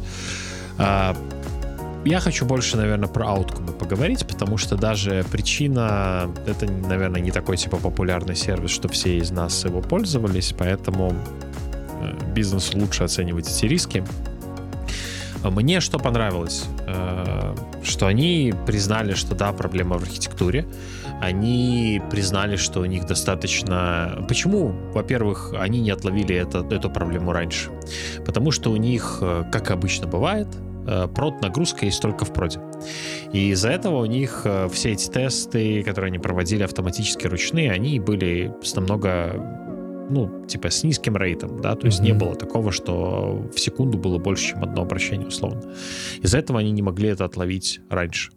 А, следующая проблема, да, что, в принципе, архитектурная вот эта вот штука с куки — это не самое хорошее решение, и они это тоже признали, и они немножко это дело изменили. И да, у них не было мониторинга достаточно хорошего, чтобы раньше узнать об этой проблеме, чтобы, опять-таки, накрутить перформанс-тесты и накрутить мониторинг, чтобы в момент э, применения в нижестоящих окружениях это все отслеживать. Это такие базисы, которые были упущены, но это на самом деле везде так. То есть, к сожалению, а, или к счастью, у нас бы не было работы, если бы это было так. Многие компании живут с техническим долгом долгое время, многие компании забивают какие-то вещи, и в результате это приводит к тому, что мы видим. А, на самом деле, изначальная статья, которую я нашел, а, она типа говорит, так вот, наш инструмент э, с названием таким-то помогает вам отследить blast радиус ваших изменений терраформа, он прогоняет планы и так далее. Это все классно, но архитектурные проблемы оно не решает. Возможно, mm-hmm. на уровне pull реквеста изменение CloudFront было бы подчеркнуто как красненькое, но я более чем уверен, что ну и чё? Ну да, мы знаем, что мы меняем, выглядит план хорошо, оплаем. А то, что в результате это приведет к таким фатальным в некотором случае, в некотором смысле последствиям никто особо не мог предусмотреть. Вот. А, к чему я это? К чему вообще мы про это поговорим. Мне кажется, всем надо помнить о том, что инструменты, такие как Terraform, это в первую очередь э, манипуляции с какими-то клауд-сущностями. И обновление Terraform, обновление AWS-провайдеров и модулей может быть всегда достаточно мажорное, несмотря на то, что кажется, что все окей. Поэтому очень важно помнить о том, что надо пинить версии модулей и провайдеров на максимально жесткие ограничители, чтобы сами, сами эти изменения бесконтрольно не выкатывались. И да, надо помнить про полезность таких вещей, как про перформанс-тесты или хотя бы возможность нагенерить production-like нагрузку, чтобы хотя бы в каком-то стейджинге примерно от тупых вот таких вот проблем себя сберечь и вовремя остановиться и не двигать это в продакшн. Вот. Но, да, наверное, старый прецедент, как оказалось, надеюсь, не прошлого года, хотя бы этого марта, но мне ну, кажется, Судя по статье, по, по статье, у них какой-то фейл с точки зрения публикации. Ну ладно. Э, опять же, наверное, у нас мы любим разбирать какие-то постмортоны для того, чтобы тоже показывать, как это можно делать э, и как это правильно делать. Если вы делаете их у себя внутри, то как референсы, как примеры того, как это правильно делать, вот можно брать из таких публичных постмортонов. А, ну что, поехали дальше. И еще одна тема, которую мы сегодня хотели обсудить, это 17 метрик для вашего DevOps. Наверное, в первую очередь я хочу отметить, э, ну, что, откуда эта статья. Да? Э, есть некая компания, которая называется Semaphore CI, как они говорят, лучший CI-CD solution. Э, я в последнее время замечаю о том, что люди, когда создают проекты или там ну, в целом продукты какие-то, они стартуют не с точки зрения того, что у нас есть какие-то супер уникальные э, фичи или там особенности, да, они создают образовательный контент. Э, то, что, ну, условно, делаю я, это со своей специализацией внутри AWS. То есть адвокатов, которые расписывают, хорошо пишут какие-то штуки, которые являются референсами. Плюс образовательная платформа. Здесь вот у них, например, можно сказать, я хочу пойти учить дальше CI-CD не могу, не могу оценить, потому что я не проходил эти курсы, но прикольно то, что они это предлагают. А, смысл, наверное, статьи в следующем. А, если вы вдруг не смотрели там наш ролик про CI-CD, опять же, наверное, ссылка посмотрите. Там мы тоже обсуждаем, как мерить ваш CI-CD. Здесь э, ссылка сам DevOps именно как мерить, да. У нас там типа CICD. Но на самом деле, если вот сейчас мы будем листать вниз эти метрики, то они очень сильно пересекаются, и большинство метрик, которые здесь не рассматривают, они относятся, ну, все-таки к CI-CD процессу. А, первое, на что они делают, это классный стат о том, что если вы заставите измерять производительность ваших разработчиков количеством строк написанных, то разработчики будут писать больше. Ну, примерно то, как это делал Маяковский в свое время, когда платили за не за произведение условно, а по, за построчно. Поэтому у Маяковского, если вы там, его читали, то знаете, что у него очень короткие строчки в его произведениях.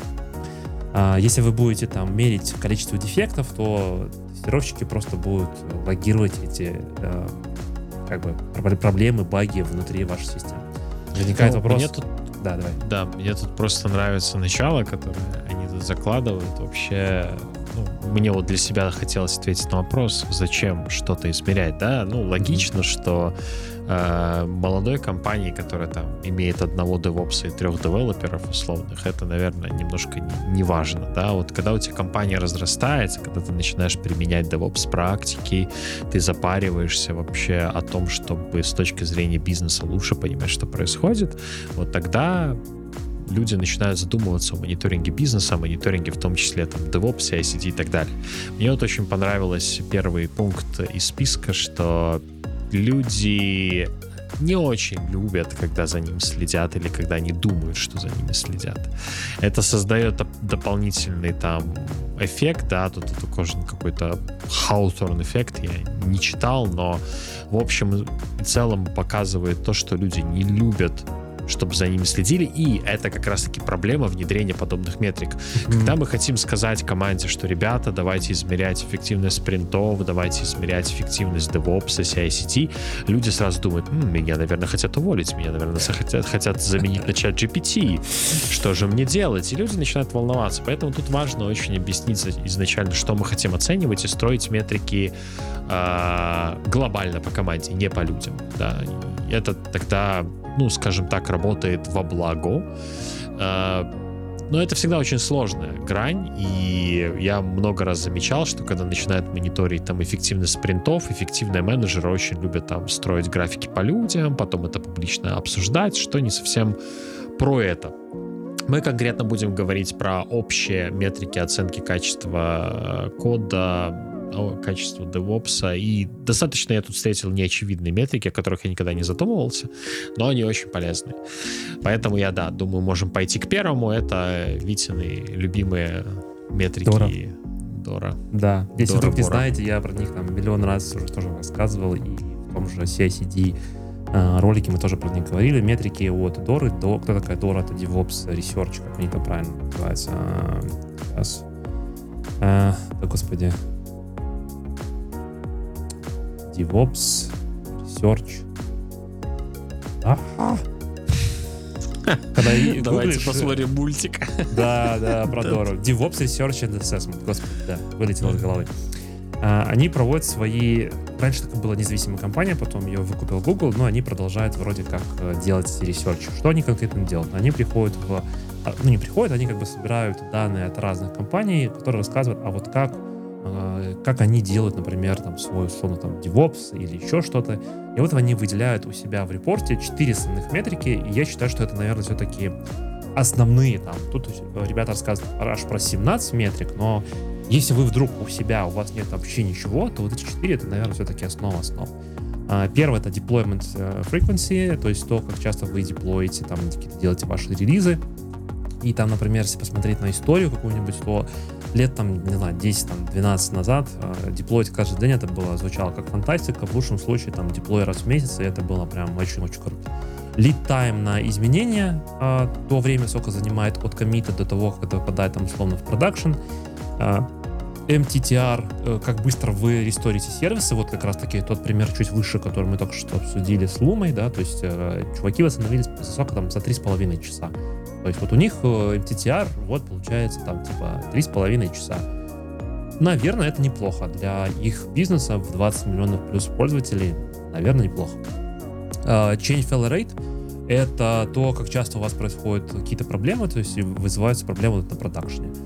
И э, ребята с Доры, они разделяют эти вот по этим метрикам в зависимости от того, какие у вас показатели, на 4 категории.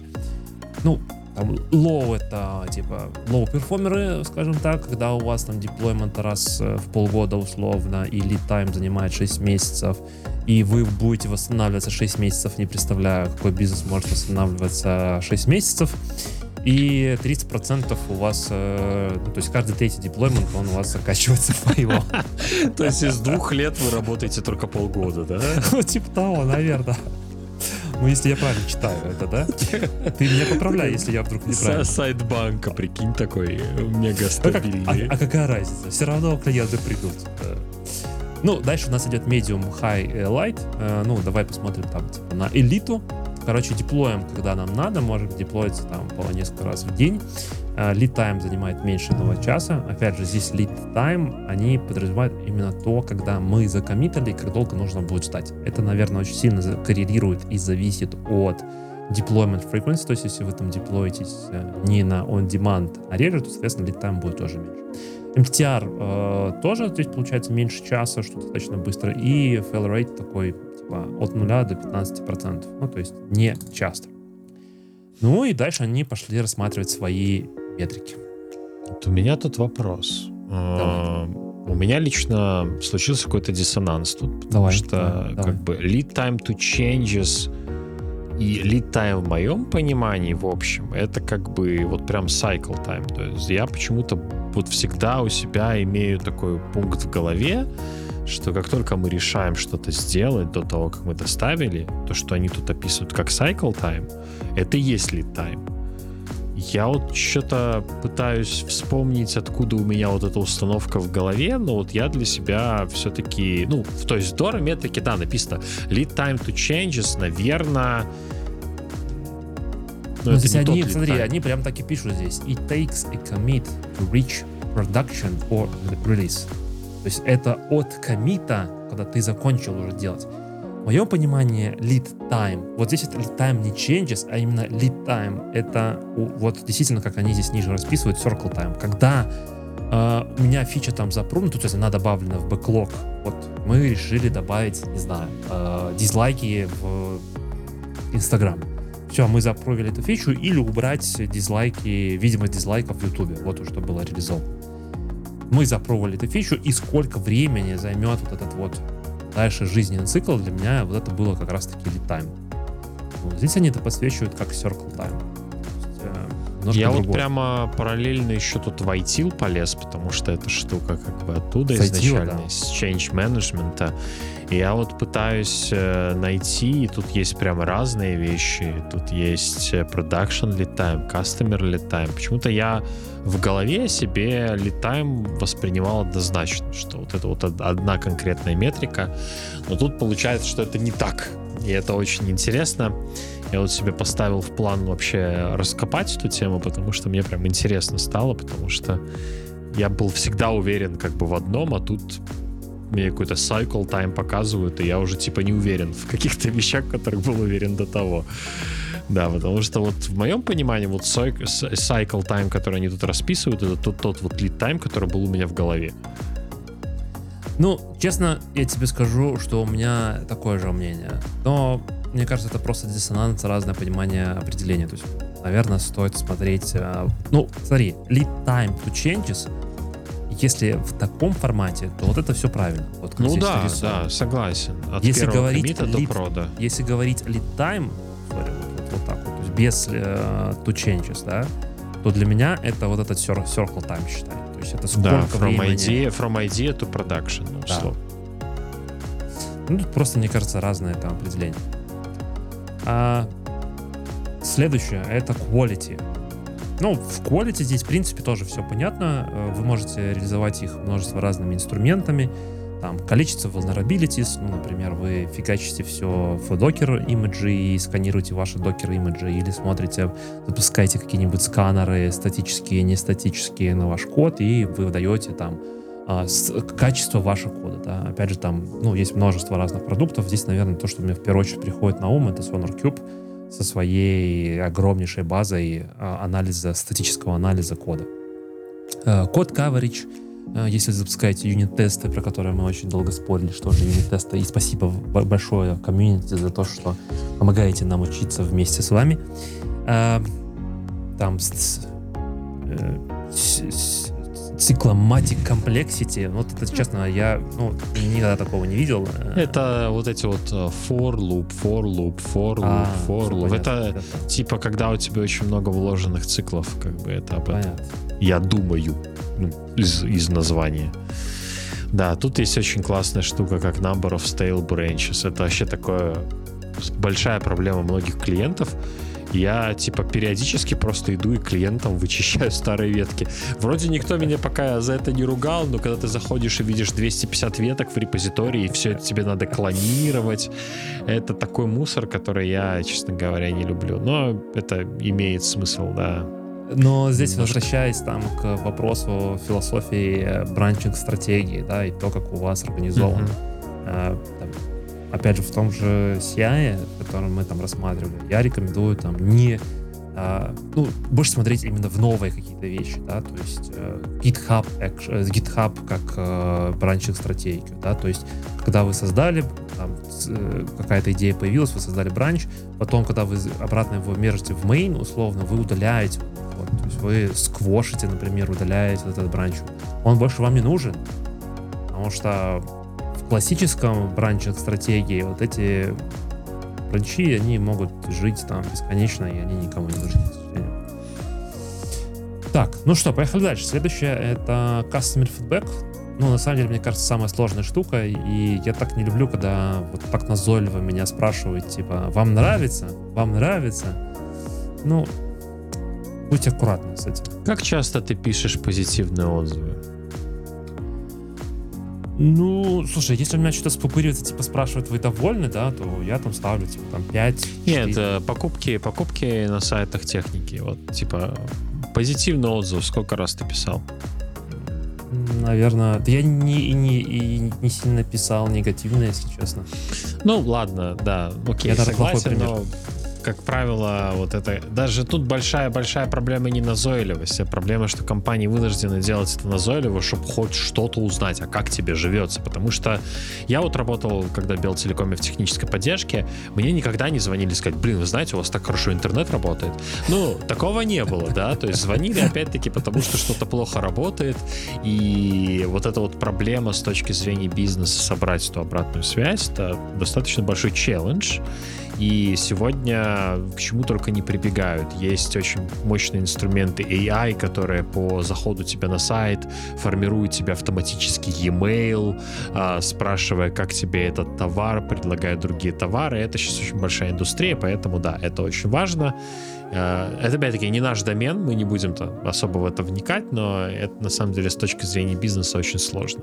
И следующий пункт — это вообще сложная тема. Вообще, это, капец, это удовлетворение э, работников. satisfaction, ну, come on, ну как это померить? Ну, то есть там предыдущий, ну, э, вот, вот там customer feedback, так называемый CSAT или еще что-то, можно еще мерить вот этими звездочками. Там типа 5 звездочек, 4, 7 звездочки, 3 звездочки и так далее. Но вот это Блин, ну это, это уже... Это прям это, очень тяжело. Это, это уже, на мой взгляд, относится к компаниям от 10 тысяч плюс людей, где у вас есть хороший CRM, целый, целое, плохое хотел слово сказать, группа HR-специалистов, а, которая а, будет заниматься тем, что будет это все узнавать. Э, вот у нас в прошлой компании PAM были отличные механизмы, там а, фидбэк компании, Э, HR Business Partners и так далее, потому что на самом деле плохо написанная документация и плохой онбординг может быть сигналом о том, что действительно с точки зрения DevOps у вас что-то построено не очень хорошо,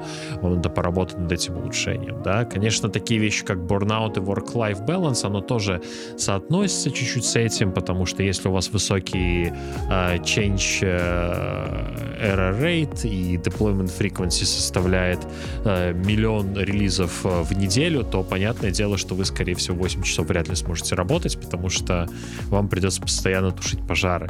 Это плохо, да, то есть поэтому э, подобные метрики сюда включены, чтобы дополнительно, кроме технических метрик, еще заходить с другой стороны. Да. Дальше пошли Дальше... более технические, э, и вот эти метрики очень похожи, то, что вот, э, опять же, там в докладе на моем, там, типа, мы подсвечивали CI duration, ну, в целом, как бы, наверное, все понятно, достаточно. Сколько запущено на Total CI runs, ну, и там, типа, по времени, как, как это мерить. Но в целом, мне кажется, average CI duration, все понятно сколько раз у вас в день запускается, и здесь что они говорят о том, что на одного активного девелопера 4-5 раз это типа вот то, к чему нужно стремиться, чтобы девелопер мог э, запуститься. MTTR для CI, то есть если вдруг у вас CI сломался, как быстро вы сможете его пофиксить.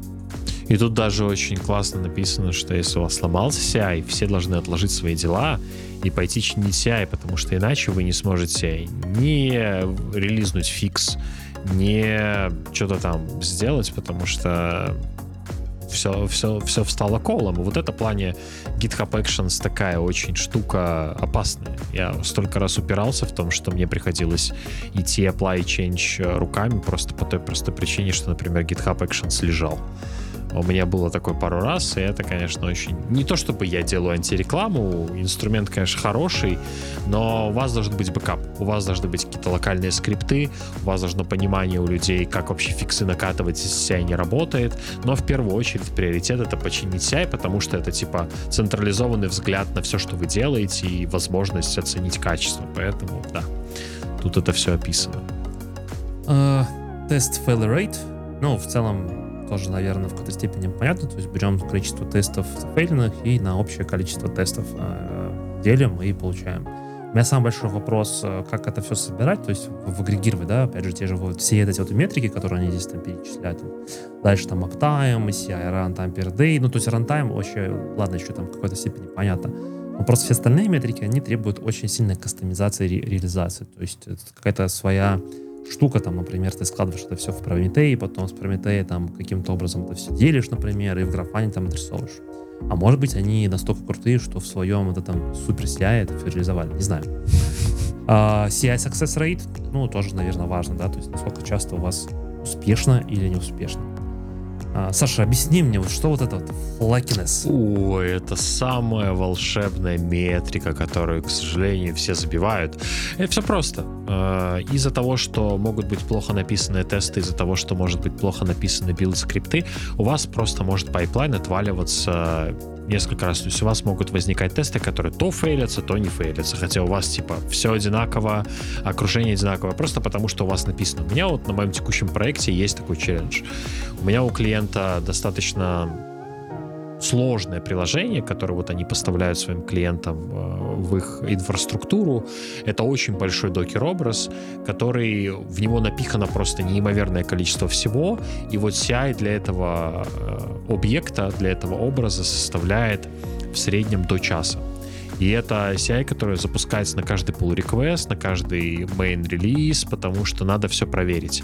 И mm-hmm. самая большая проблема этого CI, что там сначала все деплоится в куб, mm-hmm. потом э, нагоняется какая-то фейковая дата, потом mm-hmm. начинаются генерировать фейковые запросы, а потом начинается все это сопоставляться с ожидаемым результатом. И из-за того, что очень много вот этой вот митусни возникает зависимость. Где-то сеть дольше отработала, где-то у тебя, не знаю, нода кубернетиса э, обновилась, и у тебя версии пакетов поменялись. И вот эта вот штука, это изначально было сделано до меня, мы пытаемся это улучшать, насколько можем, но это очень сложно. И вот на эти тесты действительно, то есть у тебя час все выполняется, и из-за того, что ты сначала что-то деплоишь, потом же это надо как-то вычистить с кубернетиса, поэтому ты это удаляешь, ждешь, пока это зафейлится, потом это удаляешь, э, устанавливаешь заново. И в итоге иногда ты типа делаешь, вот чтобы сделал pull request, один раз запустил, час подождал, упало, перезапустил, оно еще раз час идет, уже как бы в другом месте сломалось, ты, возможно, еще что-то починил, потому что ты понял, что эта ошибка действительно твоя, и потом в третий раз оно опять сломалось где-то по непонятной причине, ты перезапустил тест, и в итоге через 4 часа ты получил как бы feedback, что твой change готов к мержу. И это вот плохо. То есть надо очень э, хорошо работать над тестами, э, максимально делать это все параллелизированно, максимально иметь возможность перезапускать отдельные тесты вместо того, чтобы перезапускать весь test suite и так далее. То есть вот эти вот ложные срабатывания и неправильно спроектированные тесты приводят к тому, что действительно твой pipeline э, ну, как фляк работает. Ну, вот для меня вот флекинес, понятно, что это не так переводится, но я вот это как фляк. Вот у меня вот есть такое слово, вот я вот так а, а, обзываю подобные ситуации. Понятно. Дальше идет coverage. Почему-то опять, хотя там было сверху тоже coverage прописан, здесь они его отдельно выносят э, и разговаривают про код coverage. Там, хотя, ну, мне кажется, было в принципе сверху все то же самое. Не, как метрика не было. Не, не, смотри, вот здесь типа в quality, да, в quality они здесь пишут э, код coverage. Но quality это что же, типа, как они выделяют, как... Э, ну да, но тоже они quality, наверное, взяли в общем. Сейчас они все-таки говорят про coverage отдельно. Ну да, согласен. Ну, да. Повторяйка. Повт повторяйка, да. Uh, defect escape ratio. Ну, в целом, наверное, тоже понятно. Там количество общих uh, проблем, найденных на продакшене, и делим там на общее количество проблем найденных. Uptime. Э, замечательные наши потрясающие девятки. Три девятки это 8 часов всего лишь в году, 4 девятки 52 минуты. Даже если у вас две девятки, ребята, поверьте, это очень-очень много и очень-очень круто. SLI, SLO, SLA, тоже то, что пришло с SRE практик, э, ваши индикаторы, которые вы выбираете, и выставляете свой внутренний SLO ваш level objective это не то, что вы коммититесь для клиента, а то, что внутри у вас самих, но при этом вы выделяете какие-то SLI, SLI ваши вот какие-то эм, индикаторы, которые говорят, то, насколько хорошо работает ваш продукт. Чаще всего это не CPU, а именно удовлетворенность работы с вашим приложением. Не знаю, например, response time. Бизнес-метрики, да, такие, да, которые скорее. важны именно для бизнеса. Которые да. фиксируются в договоре, в контракте в том или ином виде, да, то есть да, об да. этом. Mean time to detection, то есть вот как раз-таки пример с Lume, то есть как быстро вы можете найти о том, что что-то произошло. Это ваш хороший мониторинг э, настроенный и так далее. Mean time between failures, э, пофиксили, потом снова у вас возникла проблема, и как, какая разница между вот этими вот последующими проблемами возникает. Ну и все. Ну, в целом метрики хорошие, я ничего не могу сказать, скажу только, наверное, то, что вот это вот quality и дальше там код coverage пересекаются. Ну, наверное, код coverage очень популярная метрика и очень легко собираемая, э, и очень ну, доступная с точки зрения практически любого CI инструмента, поэтому ее, наверное, выделили прям как отдельную штуку. А, ребята, да. напишите, пожалуйста, вот что вы меряете у себя на проекте. Вот, вот 17 этих вот метрик что вы у себя, вот, реально вы смотрите, не знаю, там, под coverage падает меньше 60%, вы фейлите CI. Uh, не знаю, там, может, у вас еще какие-то метрики свои есть интересные. Расскажите Мне... вообще, меряете ли вы что-то? Я постоянно влажу, когда ты говоришь. Кошмар, надо от этого уходить.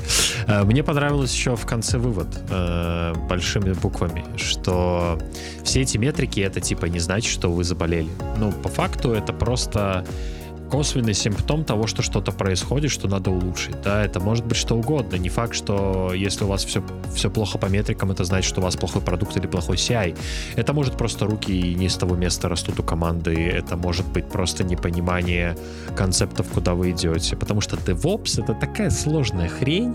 Сегодня это нарицательный инженер, да, но по факту, мы уже много раз говорили, это вот как там комбинация инструментов и процессов для достижения идеалистического мира да, вот что-то типа такое.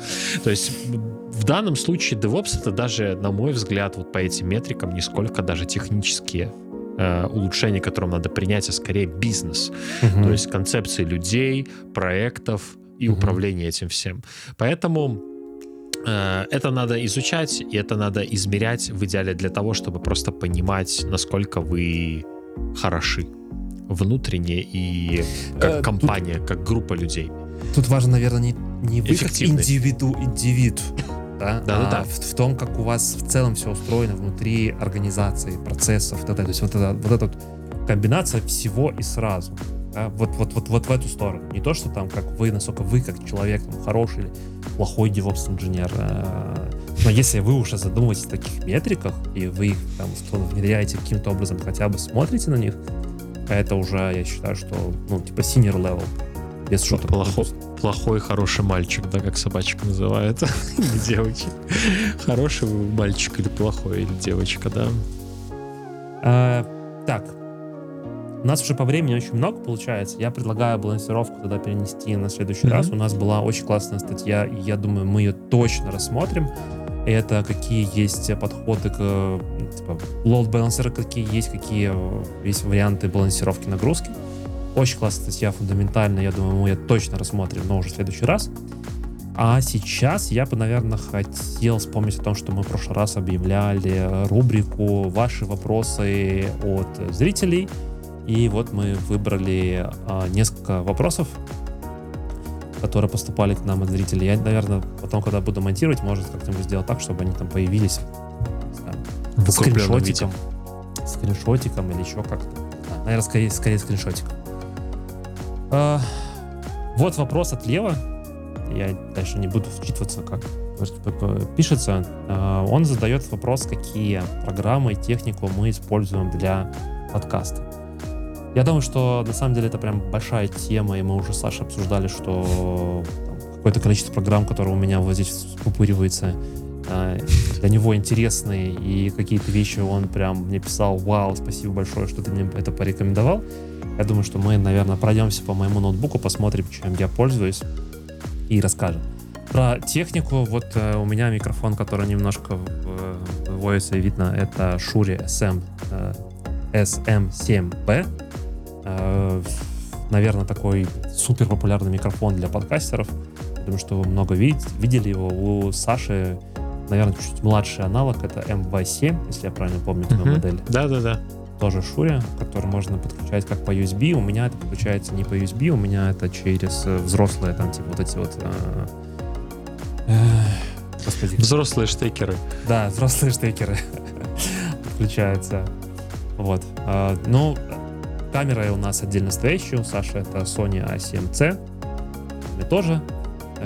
Все это пишется отдельно. Мы каждый пишет у себя локально, потом мы это все собираем. Поэтому иногда так долго выпуски и занимаются с точки зрения монтирования. А, у нас был выпуск про СК, как я готовился, как я сдавал, и мы проходились по сценариям. И тут вопрос от Дениса, если я правильно понимаю. Планируем ли мы что-то похожее записать про CKS? И да, 100% про CKS мы запишем, и, скорее всего, даже еще позовем гостя, который зарелизил свою платформу по обучению э, подготовки к СК, CKS и SCAD. Я думаю, что это будет очень интересно, заодно посмотреть, как эта платформа работает. И последний вопрос, Саш, наверное, это будет тебе, я его адресую, я зачитаю, а ты ответишь. Как видите ситуацию в IT? У нас будут новые медовые годы, э, еще лучше ковидных, или мы уже сейчас на плато в стагнации будем, такие же ЗП, только инфляция будет э, и дальше, или уже кризис назрел, и пару лет нужно было очистить систему от неэффективных вложений. Еще сейчас лучше быть э, генералистом, уметь делать все, но поверхностно, или лучше идти в специализацию и быть экспертом, но в пару вещей или одной.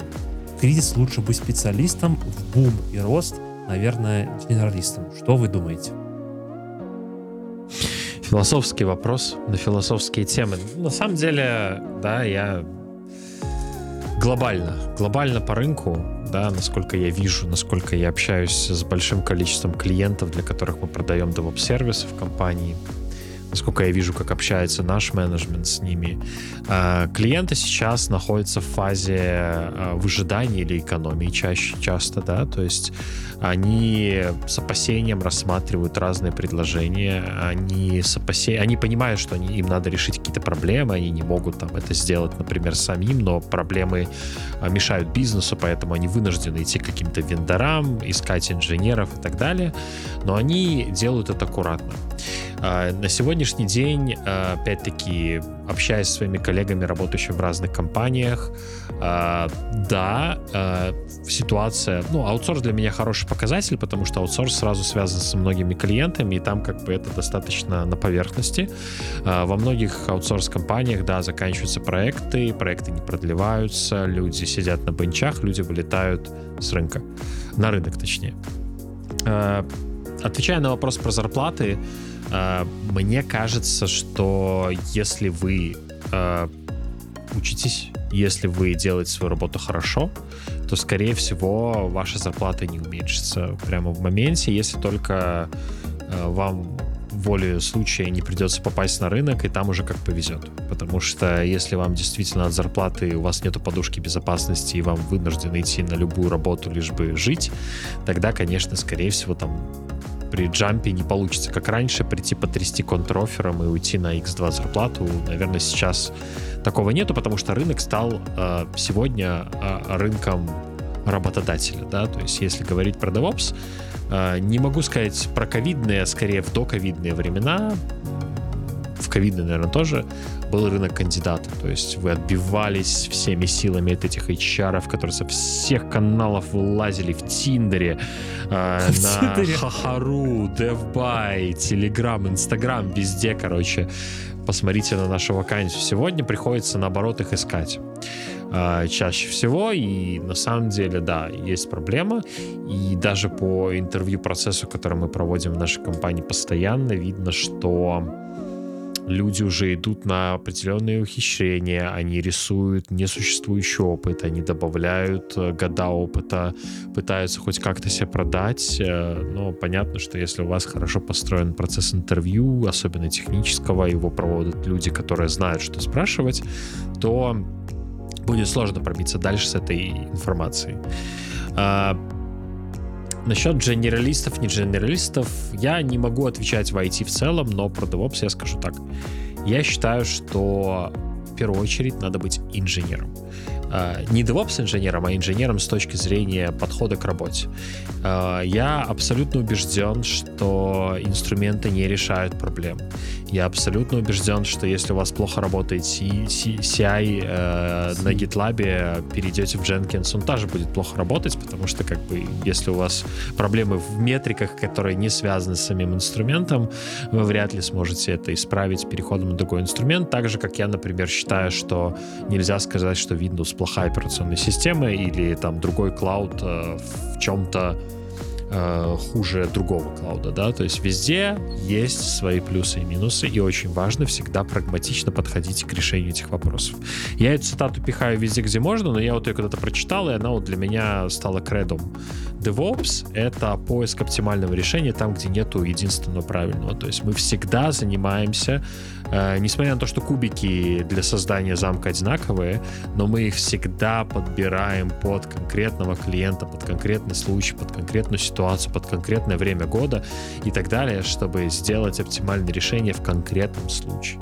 Поэтому я считаю, что надо быть инженером. Надо однозначно знать фундаментальные вещи, надо однозначно развиваться в таких вещах, как э, там, дизайн-паттерны, систем-дизайн, э, обязательно понимать программирование, обязательно уметь программировать. Сегодня уже без этого, ну никак.